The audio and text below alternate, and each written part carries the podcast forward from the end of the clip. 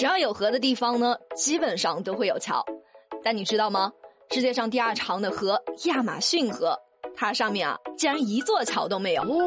一个是因为亚马逊河它的河流太宽了，还有就是它流进的地方人比较少，大城市也不多，建桥的价值不大。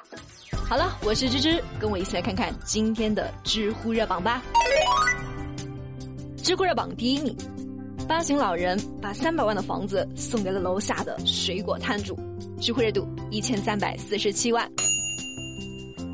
三百万的房子啊，直接就送给了一个非亲非故的人，你是不是以为大爷他没有亲人，或者说是被骗了？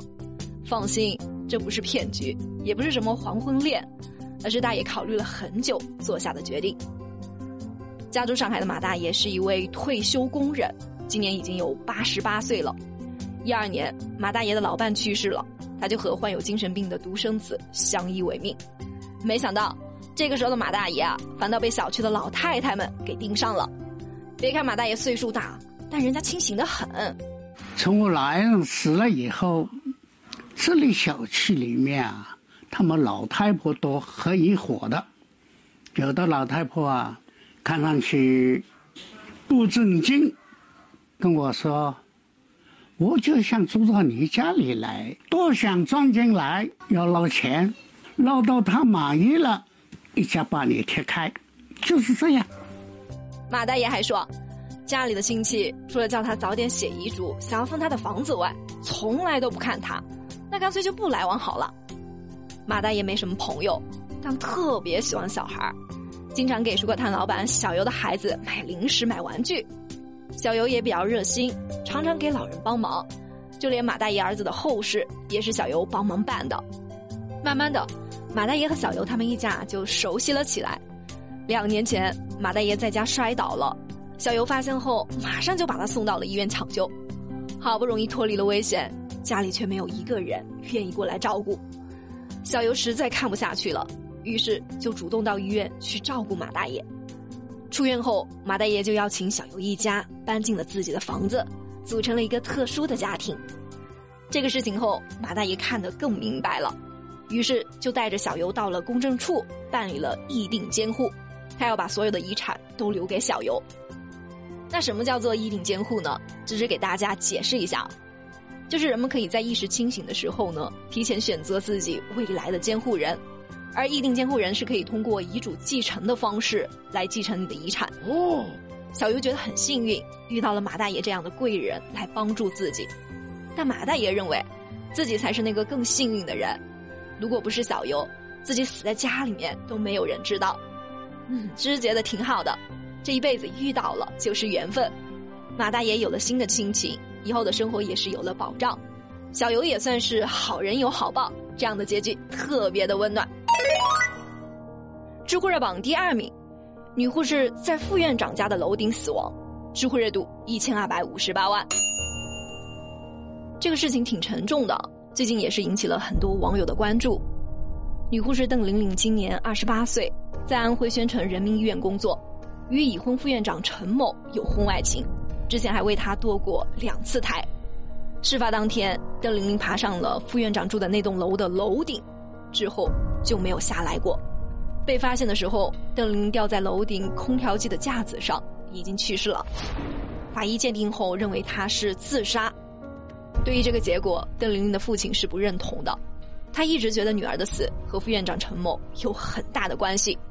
据说啊，是据说，两个人发生关系后呢，副院长的老婆还去医院闹过一次。邓玲玲是因为精神崩溃受不了了才自杀。现在副院长已经被开除了。邓玲玲的死因还在调查。小姑娘年少无知涉世未深，你这个所谓的副院长呢？